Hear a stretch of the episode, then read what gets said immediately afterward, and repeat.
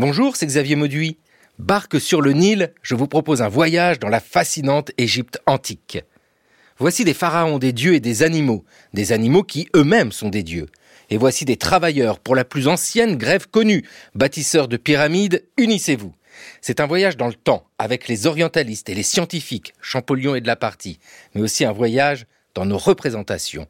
Pourquoi les pharaons noirs ont-ils été oubliés?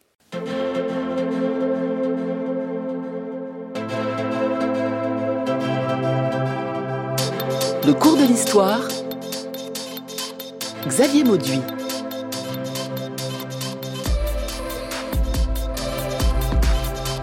Qui sont les pharaons noirs? D'où viennent-ils? En 1872, Louis-Maurice Adolphe Linan de Belfond, Linan Bey, Linan Pacha, fait paraître des mémoires sur les principaux travaux d'utilité publique exécutés en Égypte depuis la plus haute antiquité jusqu'à nos jours. Il écrit J'ai passé une grande partie de mon existence en Égypte. Ce laps de temps, qui comprend plus de 40 années, je l'ai consacré tout d'abord à parcourir le pays dans tous les sens, depuis les Bouches du Nil, c'est-à-dire depuis la Méditerranée, jusqu'aux cataractes du Soudan, étendue immense contenant des contrées bien curieuses et bien différentes les unes des autres. Un voyage à travers l'Égypte jusqu'au Soudan, un voyage dans le temps à la rencontre des pharaons noirs.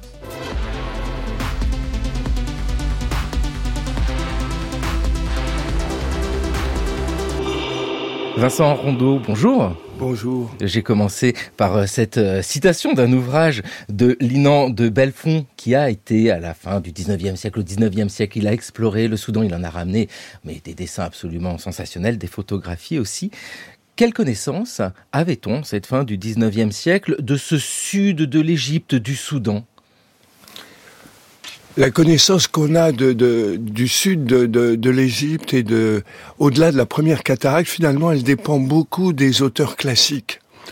Euh, les, les, les, classiques obligés, comme on les appelle, euh, Hérodote, Diodore, Strabon, qui ont raconté euh, de façon assez étendue ce qu'on savait à l'époque des, des, des, rois de couche et de, de ce qu'on appelle aujourd'hui les pharaons noirs. Et du coup, euh, quelqu'un comme Linan de Belfond, comme tous les gens de son époque, sont imprégnés de ces textes et veulent vérifier leur vérité, leur authenticité, en allant voir, en, en franchissant la première cataracte où s'était arrêtée l'expédition de Bonaparte, et en allant au-delà, en Nubie et en Éthiopie. Les voyages en Nubie et au Soudan de Louis-Maurice Adolphe Linan de Belfond. C'est un ouvrage auquel vous avez participé, Vincent Rondeau, hein, qui est euh, publié par les éditions du Louvre euh, notamment. C'est un voyage qui nous intéresse et vous avez, euh, avec pertinence, souligné que les anciens, les auteurs de l'Antiquité, connaissaient ce monde au sens où ils en parlent. comment présentaient-ils ce monde-là vers le Soudan? Ce qu'il y a d'intéressant, c'est de, de, de, comprendre que, comme bien souvent, ce sont des, des, histoires et des éléments historiques et géographiques qu'on se transmet. Euh, ceux qui sont allés sur place ne sont pas si nombreux. Et du coup, on voit comment la, la mémoire se, se, se transmet, se transforme également et euh, flirte, si on peut dire bien souvent, avec la légende. Et très vite, et d'ailleurs ça s'était fait dès l'Antiquité, il y a des personnages de cette histoire-là, on peut penser à Taharka par exemple, qui deviennent mythiques, qui deviennent des personnages mythiques, ou alors à une ville comme celle de Méroé, qui devient une ville mythique. Le nom de Méroé, effectivement, évoque tout de suite euh, beaucoup de choses, et une exposition au Louvre en 2010 aussi, mais euh, l'intérêt porté sur euh, ces territoires évoque aussi notre temps. Euh, vous l'avez dit, Vincent Rondeau, les auteurs anciens de l'Antiquité évoquent euh, ces territoires. Mais l'Égypte a été bien souvent résumée à une autre histoire, une autre Égypte, euh, plutôt celle du Nord. Ces pharaons ont été, alors utilisons le mot oublié pour ne pas dire effacé. Effacé voudrait une volonté d'effacement, c'est peut-être pas tant ça dont il est question, mais ils n'ont pas été mis sur le devant de la scène, sur le devant de l'historiographie. Oui, euh, c'est complexe cette question-là de oublier ou pas parce que euh, on se rend compte, là je disais que Tarka était devenu un roi mythique. Par exemple, dans Strabon, il est un des rares pharaons antérieurs au Ptolémée que euh, Strabon mentionne. Il figure dans le dans les cinq euh, rois, euh, souvent avec des noms déformés, Sésostris, etc., qui sont mentionnés par Strabon. Donc il y a une ambiguïté dans cette histoire d'oubli. En revanche, oui, c'est vrai, c'est une dynastie, la 25e, selon Manéthon.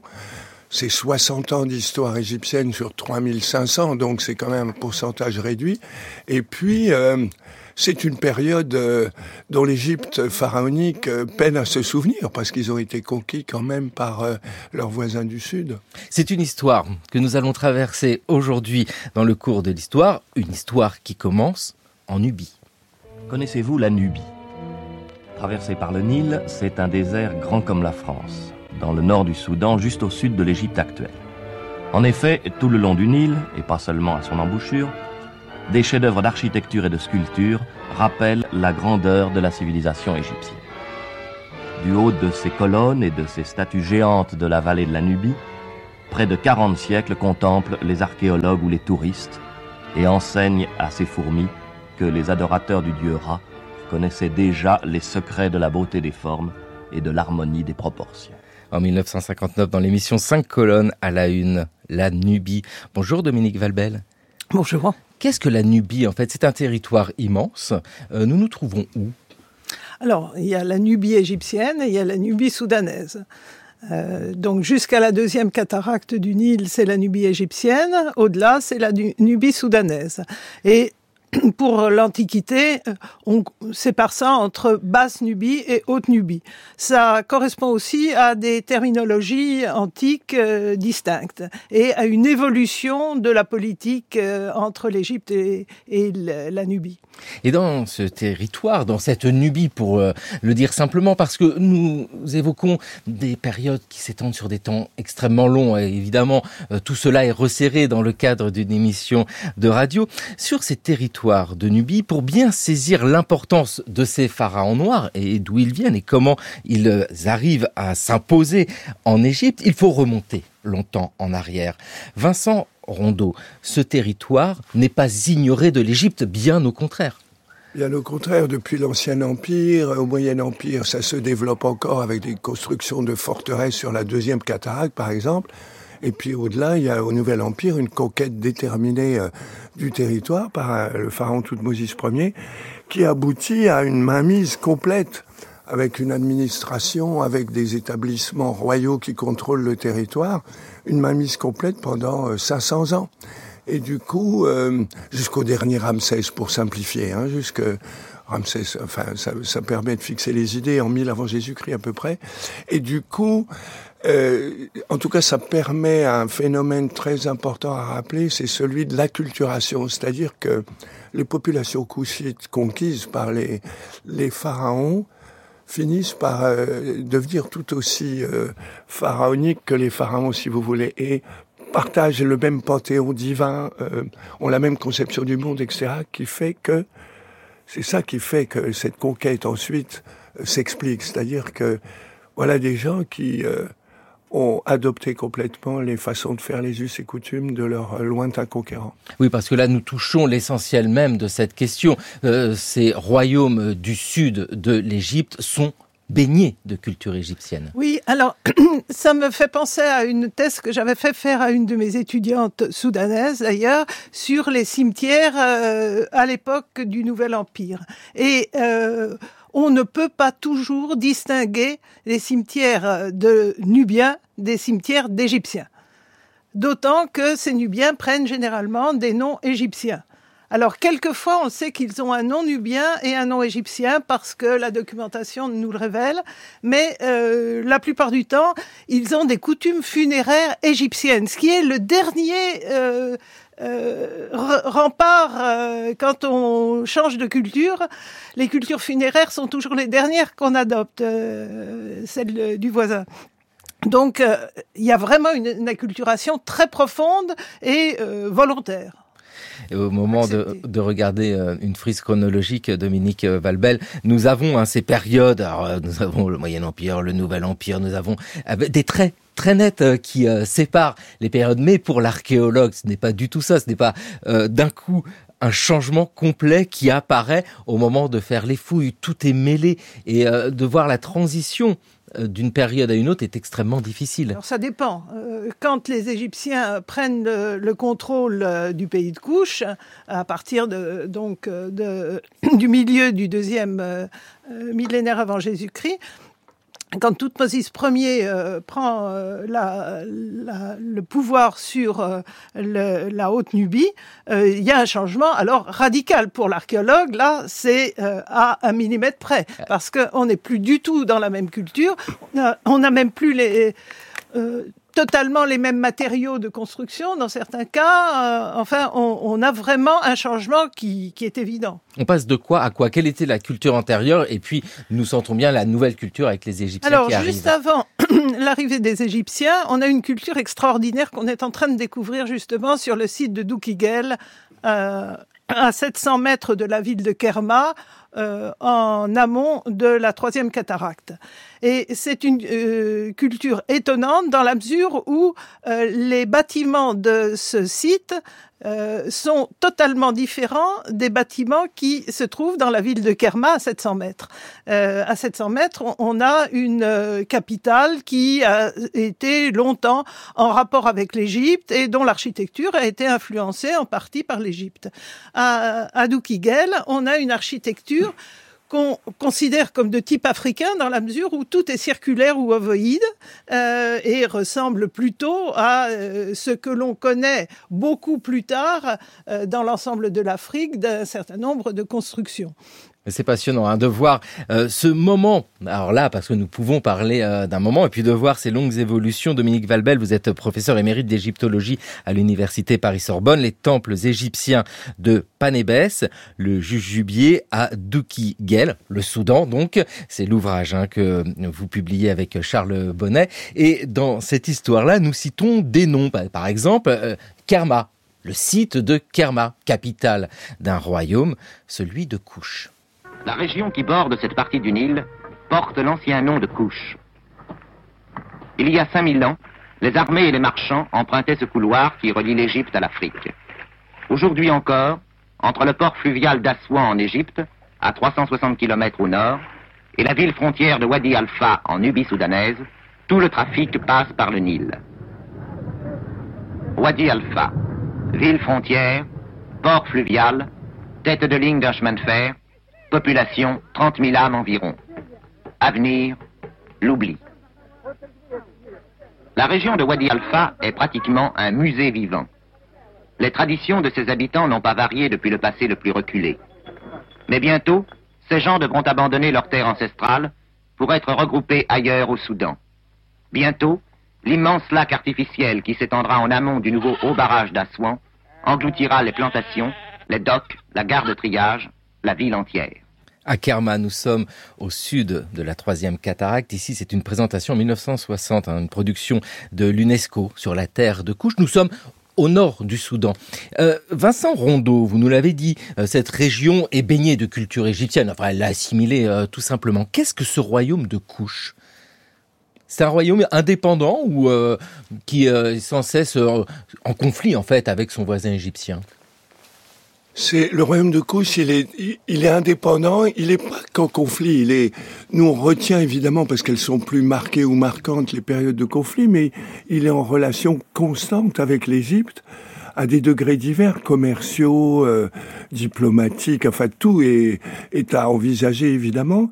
Et en fonction des sources, on comprend. Et puis également du fait de la description du monde selon l'Égypte pharaonique. Hein. Il, y a des, il y a des ennemis aux points cardinaux de, de, de l'Empire, en quelque sorte, et du coup, couche en faisant partie.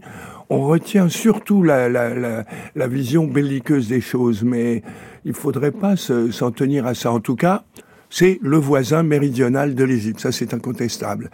Et ça regroupe des populations que que politiquement on peut décrire surtout grâce aux documents pharaoniques. C'est ça une de nos difficultés. Eh oui, c'est ça, c'est euh, le biais, c'est la source. Euh, malgré tout, ce royaume euh, de Couche a produit énormément. Alors, avons-nous là aussi des écritures type hiéroglyphique? Quels documents dispose l'historien, l'archéologue, l'égyptologue? On n'a pas d'écriture, c'est ça le c'est que, si vous voulez, on, on, voit ce royaume de couches dans l'histoire que nous racontons dans l'exposition, tout d'un coup constitué à partir de documents écrits en hiéroglyphes pharaoniques.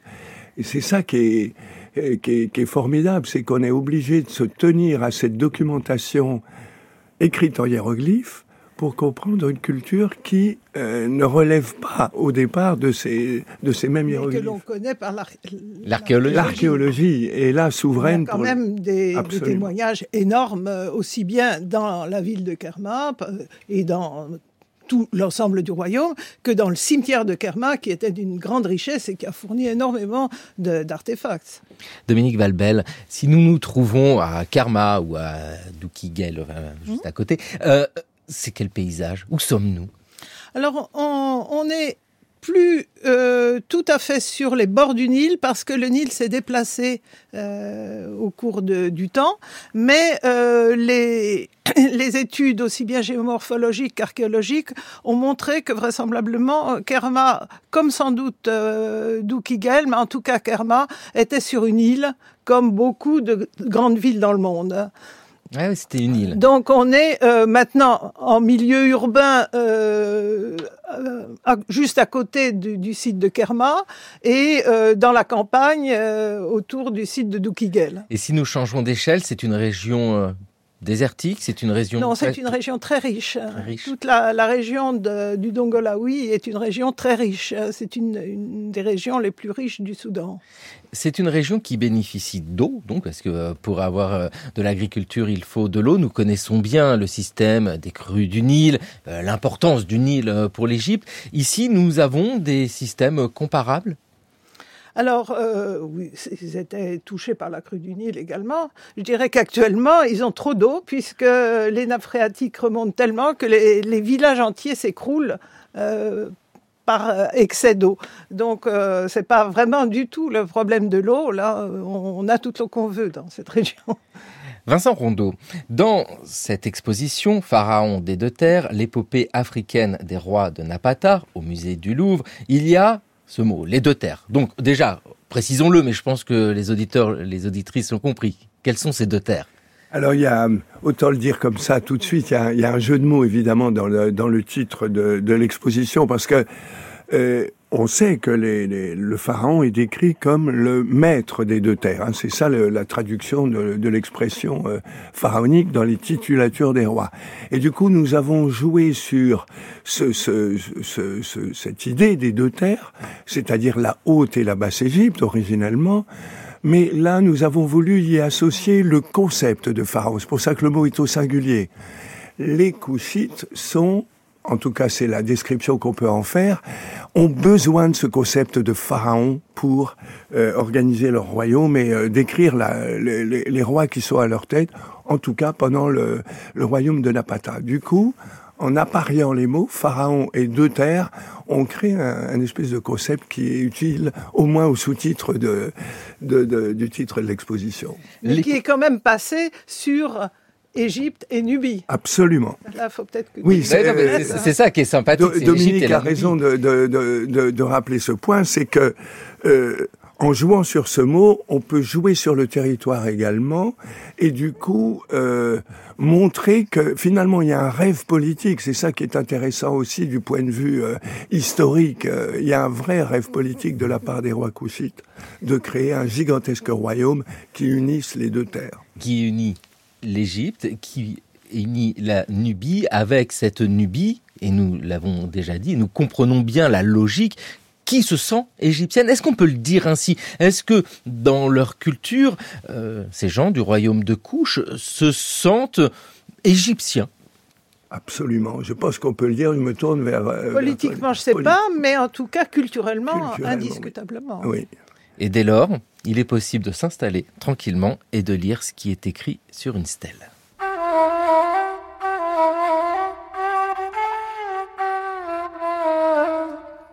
Ô prince puissant, prince puissant, Bianchi, ô prince puissant, tu t'avances après avoir dominé le nord, tu transformes les taureaux en femmes, heureux le cœur de la mère qui t'a enfanté, celui de l'homme dont la semence est en toi, ceux qui sont dans la vallée l'acclament, elle, la vache qui a enfanté un taureau. Ceux qui sont dans la vallée l'acclament, elle, la vache qui a enfanté un taureau. Puisses-tu exister pour l'éternité, ta puissance être durable, ô prince aimé de Thèbes.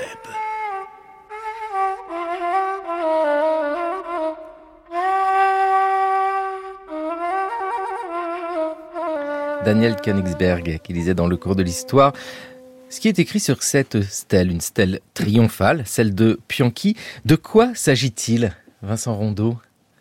Bah, c'est l'éloge du roi, parce que le, le, roi est constamment l'objet d'éloges dans ces types de textes, parce qu'il est, il est roi par, euh, par autorisation divine, il est descendant des dieux lui-même, et du coup, euh, euh, il y a toute une partie de la... Oui, il y a toute une partie de la, comment dire, de la, euh, de la louange royale qui sert au fonctionnement même du, du, du royaume. Et là, on voit bien ce que je trouve très euh, séduisant dans un texte comme ça, c'est comment on sent les populations pastorales qui euh, prince puissant taureau euh, toute cette imagerie du troupeau finalement qui qui est dans le dans le texte qui vient d'être lu nous nous donne à à se souvenir que c'est des grandes populations pastorales qui vivent avec et au milieu de leurs troupeaux. Qu'est-ce qui pousse ce royaume de couche à regarder vers le nord? Il y a bien une raison, ce n'est pas simplement les affinités culturelles qui font que les rois euh, du sud s'en vont vers le nord. Alors, d'une part, on a euh, un flou historique sur les débuts de la, dynastie qui aboutit à la 25e dynastie. On connaît euh, un certain nombre de documents, surtout funéraires, euh, relatifs à ces premiers rois de, cette dynastie de Napata, euh, originaire de, Napata, Djebel Barkal. et puis, en Égypte, parallèlement, on sait que euh, la situation est complexe dans la mesure où euh, on n'a plus un seul royaume d'Égypte, mais un certain nombre de principautés qui euh, se battent entre elles. et on sait que d'autre part, il y a le royaume d'Assyrie qui guette tout ça pour mettre la main sur la, la vallée du Nil. Donc c'est certainement le, la combination de, ces différentes situations euh, qui euh, aboutit euh, à ce que des souverains d'un royaume qui manifestement est en train de reprendre beaucoup d'essor de, et de puissance va se tourner vers l'Égypte et vouloir rétablir une situation qui pour eux est, une situation de euh, parfaite, euh, une, situation qu'ils ont totalement assimilée et qui est en train de se dégrader complètement. Donc il y a certainement un intérêt politique, mais il y a aussi un intérêt culturel et, euh, le sentiment que c'est pratiquement de leur devoir de rétablir ce que l'Égypte leur a apporté. L'Égypte est divisée, l'Égypte est attaquée par les Assyriens. Euh, cela veut dire que les rois de Napata, héritiers du royaume de Couche, considèrent que ce sont eux qui sont porteurs euh, de cette identité égyptienne, des valeurs égyptiennes. C'est merveilleux de se dire que venus du Sud, et leur devoir est de rétablir l'ordre en Égypte. C'est un peu comme ça que l'on peut comprendre ce mouvement. Nous sommes au 8e siècle avant Jésus-Christ avec ces rois de Napata. Oui, c'est un peu le propos de l'exposition finalement, c'est de raconter cette épopée, ce projet politique à la fois. L'histoire qu'on raconte, elle dure 60 ans, grosso modo. La 25e dynastie est guère plus longue que cela.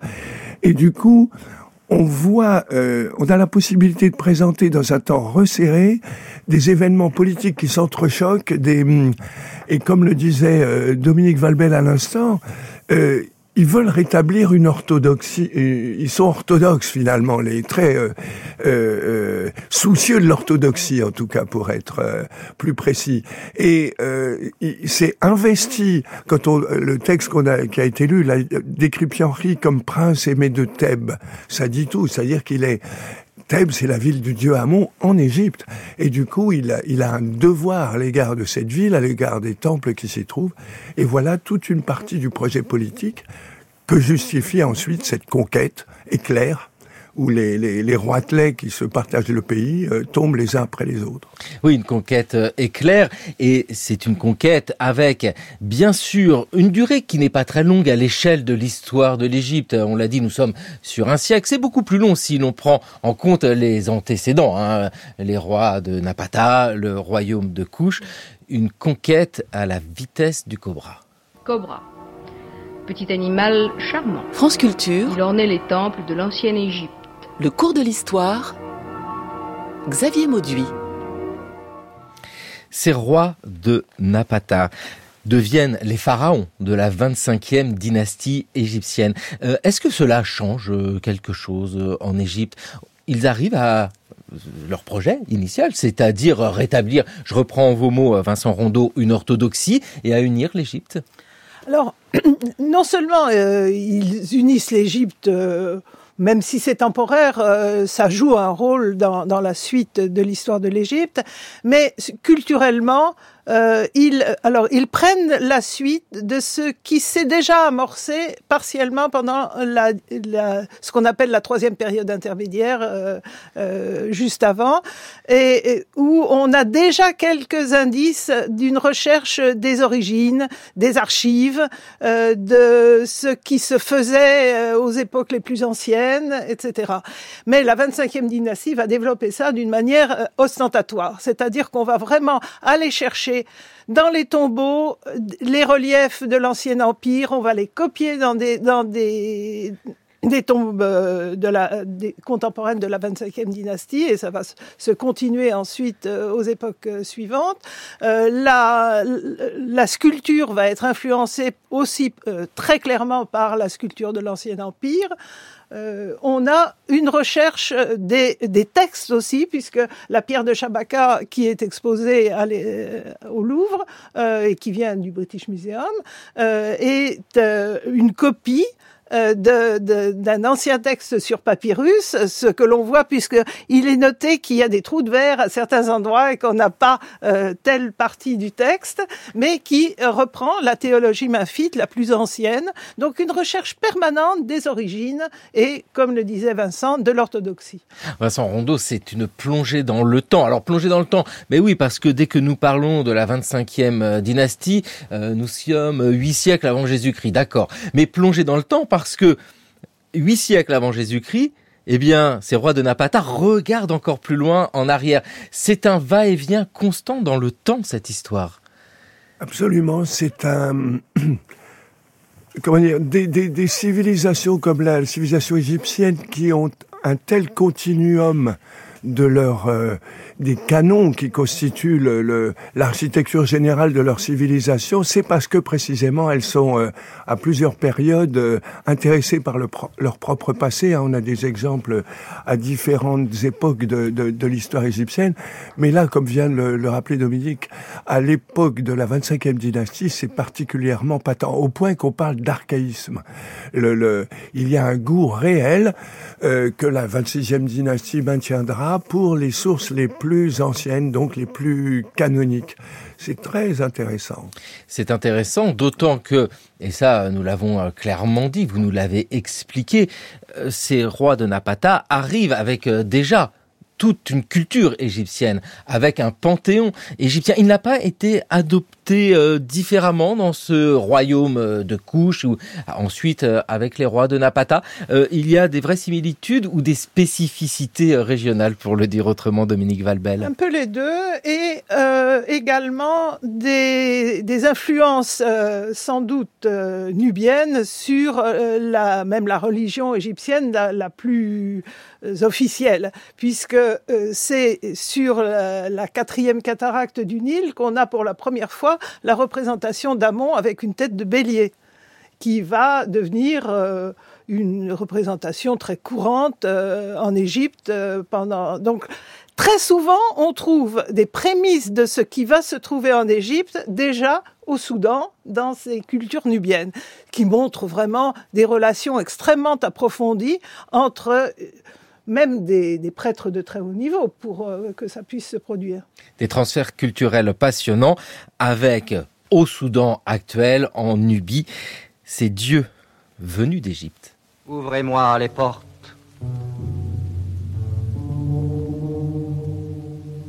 Réponds d'abord. Quel est le nom de la divinité qui est protégée par un ciel de feu, qui se repose sur la surface des eaux courantes?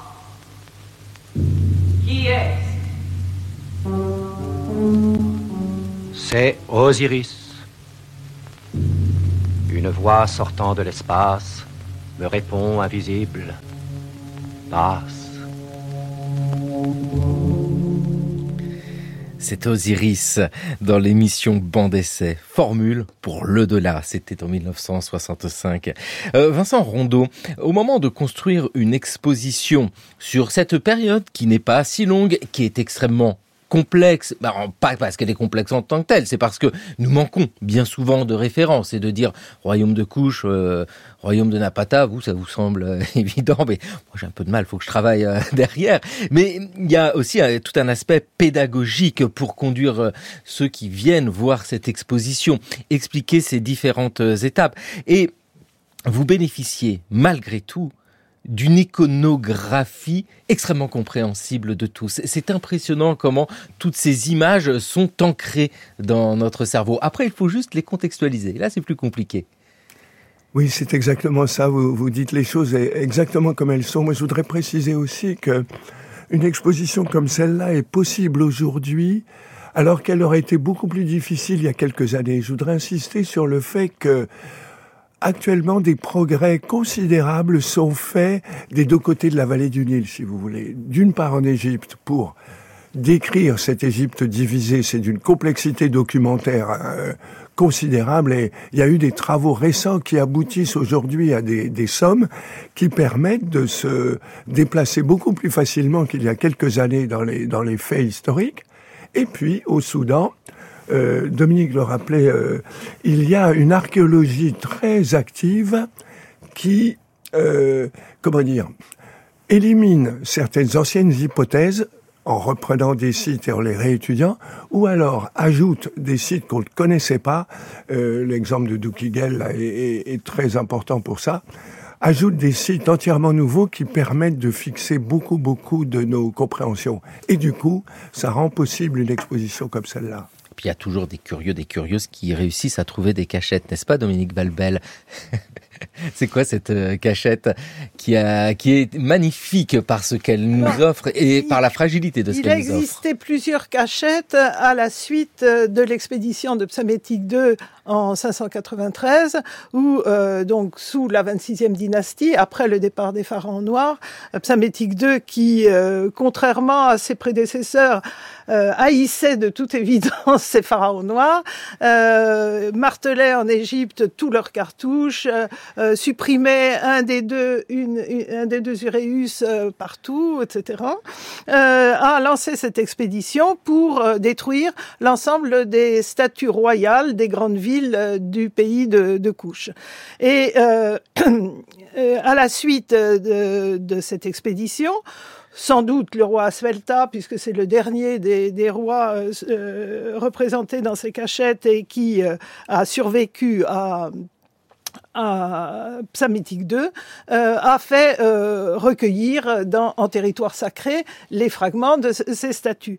Mais nous avons eu la chance à Doukigel d'avoir une, cachette intacte. Et donc, ce sont les feuilles d'or qui recouvraient partiellement, comme vous pouvez le voir dans l'exposition, les statues, qui ont guidé Charles Bonnet vers cette cachette où euh, tout était intact et euh, en morceaux, mais euh, tout était tel que ça avait été enterré sous Psamétique 2. Sous, oui, enfin, Aspelta. sous Aspelta, pardon. Oui, parce que dans cette histoire, nous le disons bien, il y a pour la 25e dynastie un tout petit peu moins d'un siècle de domination. Ça s'effondre. Les Égyptiens reprennent la main ensuite. Malgré tout, il y a toute une histoire à construire. Vous évoquez euh, ces statues, Dominique Valbel. On peut les voir aussi dans le catalogue de l'exposition Pharaon des deux terres. Il y a quelque chose de très touchant. Elles sont difficiles à manipuler. Elles sont extrêmement fragiles. Elles sont en granit.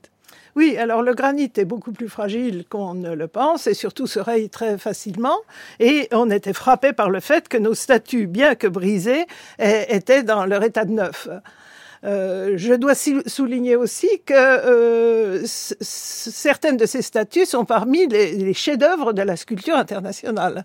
Et ce que Vincent Rondeau a choisi de, de faire dans l'exposition et qui est très complémentaire par rapport à l'existence de ces statues qui peuvent être vues dans le musée de Kerma sur place au Soudan, euh, c'est de leur euh, restituer euh, l'image qu'elle devait avoir avec l'or, avec les bijoux, avec la peinture, euh, puisque ces statues euh, n'étaient pas brutes simplement. On, a pu, au moment de leur découverte, avoir des indices de, traces de peinture et évidemment tout l'or qui se trouvait dans, dans la, la fosse montrait bien à quel point l'or avait été employé sur toutes les parties un peu granuleuses des statues.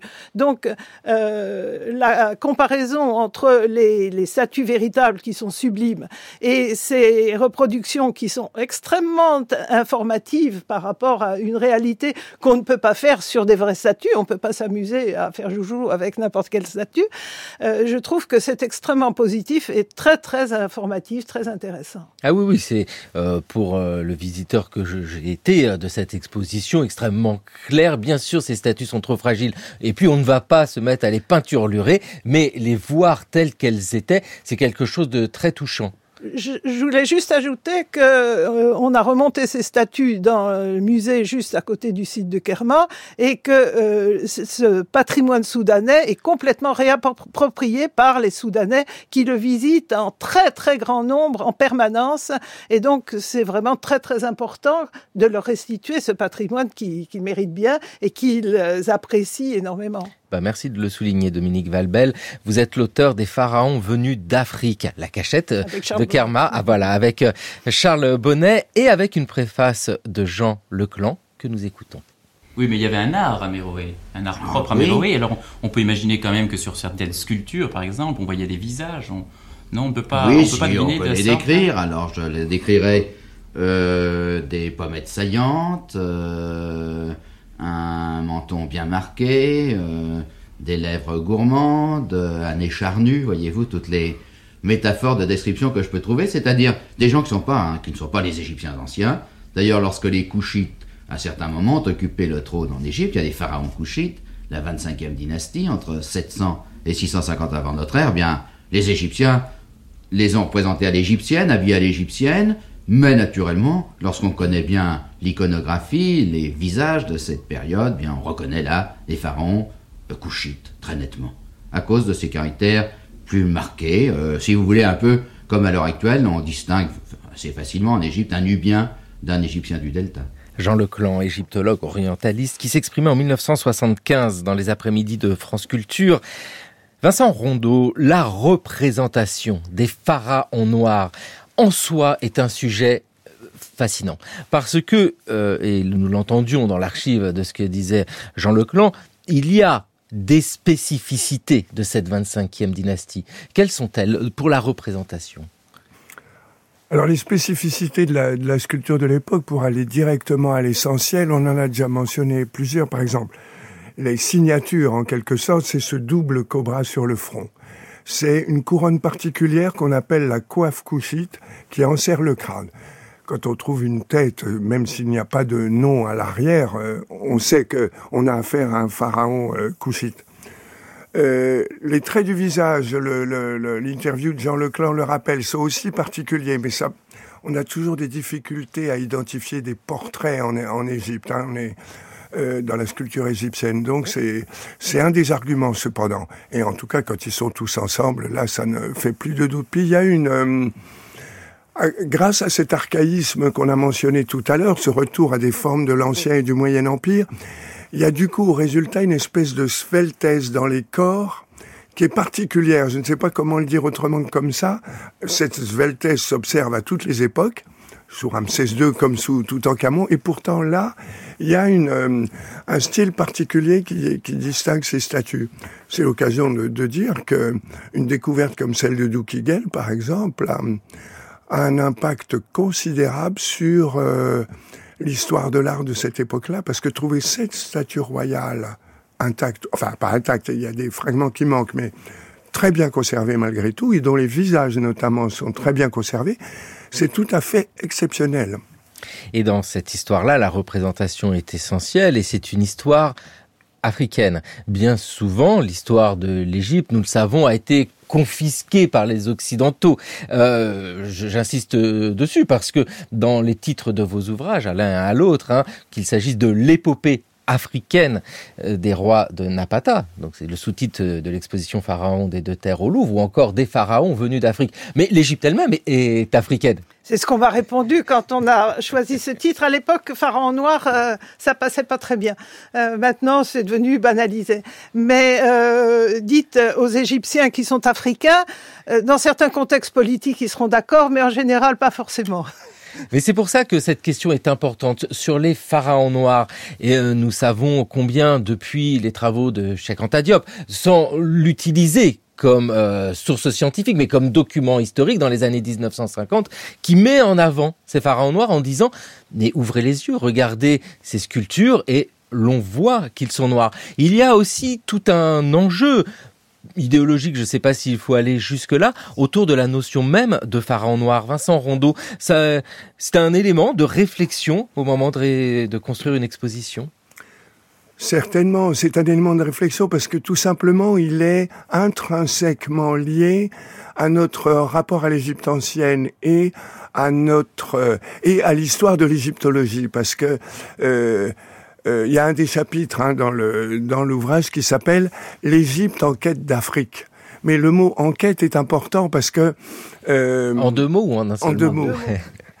en quête d'Afrique. Et euh, en effet, euh, on sait que le, le, le, les hiéroglyphes euh, transcrivent une, une langue sémitique. Donc ça nous amène forcément vers ailleurs que l'Afrique. Mais du coup, c'est des comment dire, c'est des éléments que nous avons constamment présents à l'esprit et avec une, une exposition comme celle-là, il se cristallise tout particulièrement. Et du coup, on ne peut pas évidemment en faire l'économie, bien évidemment. Et d'autres que nous, euh, vous avez cité Cheranta Diop et puis euh, bien d'autres, iront beaucoup plus loin dans leur présentation des choses. Voilà en tout cas nous la tentative que nous faisons ou le, la présentation en tout cas que nous faisons de l'état des connaissances et ce sera finalement au public et aux, gens qui s'intéressent à cet aspect-là particulier de cette antiquité de l'Afrique de l'Est, il hein, faut le rappeler, de se faire leur opinion. Se faire euh, son opinion autour d'un sujet que les anciens, nous l'avons dit, connaissaient. Euh, les auteurs de l'Antiquité évoquent ces pharaons, mais ils ne sont pas les seuls et nous l'oublions souvent. La renommée de ces pharaons a traversé les siècles. Eh bien justement, voici des trompettes. Ce ne sont pas celles de la renommée. France Culture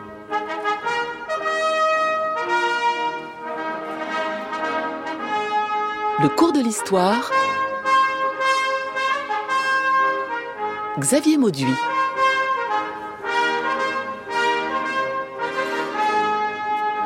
Vincent Rondeau, mais pourquoi ces trompettes de l'opéra Aïda de Verdi maintenant? Parce qu'avec Aïda, nous sommes à la fin du 19e siècle, un opéra qui a été écrit pour l'inauguration du canal de Suez en 1869 et qui arrive alors que nous parlons euh, des pharaons des deux terres.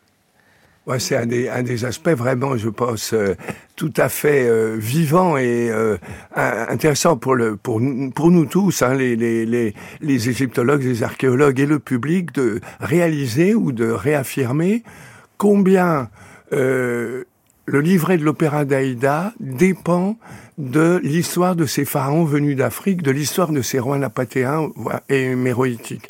Amunasro, le père d'Aïda, est un roi éthiopien, parce qu'on n'a pas encore prononcé le mot, mais l'Éthiopie, chez les anciens, chez les classiques, elle commence au sud de la deuxième cataracte. Et ça contribue à troubler notre mémoire, évidemment, puisqu'aujourd'hui, l'Éthiopie est un pays moderne depuis Haïlé Sélassié, qui a obtenu ce nom pour son pays. Euh, en tout cas, euh, Amunasro, dans les, dans les théories royales d'aujourd'hui, dans les listes royales d'aujourd'hui, c'est un roi méroïtique du deuxième siècle avant Jésus-Christ qui s'appelle Amanislo. Il a vraiment existé. Et si ces personnages-là et Aïda la première, princesse éthiopienne réduite en esclavage, entrent dans cet opéra, c'est grâce à la figure de Mariette, comme on le sait. L'égyptologue, oui. L'égyptologue Auguste Mariette, qui a eu un, comme dont l'action a eu un retentissement considérable sur euh, sur la vallée du Nil et son patrimoine, puisque c'est lui qui a euh, convaincu le, le roi d'Égypte, le, le vice-roi d'Égypte, de créer un service des antiquités en 1858. En 1865, il publie un article au, titre que je trouve extraordinaire, quatre pages des archives officielles de l'Éthiopie. Ce sont les stèles napatéennes qui sont aujourd'hui au musée du Caire. Et en 1869, il travaille avec Verdi au livret d'Aïda. Donc vous voyez, il y a cet enchaînement 1865, son article, 1869, Aïda, la rêverie de l'archéologue, de l'égyptologue, qui se transforme en un des opéras les plus célèbres euh, qui soit. C'est ça aussi le plaisir d'une exposition. Alors il y a le plaisir esthétique, disons-le déjà, de découvrir des œuvres, le plaisir de comprendre, le plaisir de mettre en relation bah, notamment Aïda avec ces pharaons des deux terres, et puis de manière scientifique, c'est le point, un moment de l'état des recherches. Vous l'avez dit, Vincent Rondeau, Dominique Valbel. Donc, euh, il y a encore du travail là-bas. Il faut y aller. Euh, ce qu'on fait montre qu'on ne sait presque rien. Donc tout est à faire. Donc qu'est-ce que l'on voudrait savoir? Quel est le pan qui intrigue encore dans cette histoire? Alors en particulier euh, ces nouvelles découvertes euh, de Doukigel euh, sur cette architecture qu'on ne connaissait pas et pour lesquelles on n'a pratiquement pas d'équivalent pour euh, euh, le deuxième millénaire euh, et, même avant peut-être. Donc on a interprété cette architecture qui est juste, comme je l'expliquais tout à l'heure, avant la conquête euh, égyptienne, mais qui euh, remonte beaucoup plus haut dans le temps, qui est à peu près contemporain de la ville de Kerma, donc euh, ancien Moyen Empire égyptien. Ouais, mille et... ans avant, enfin plus de mille ans, 2000 ans avant notre ère, oui.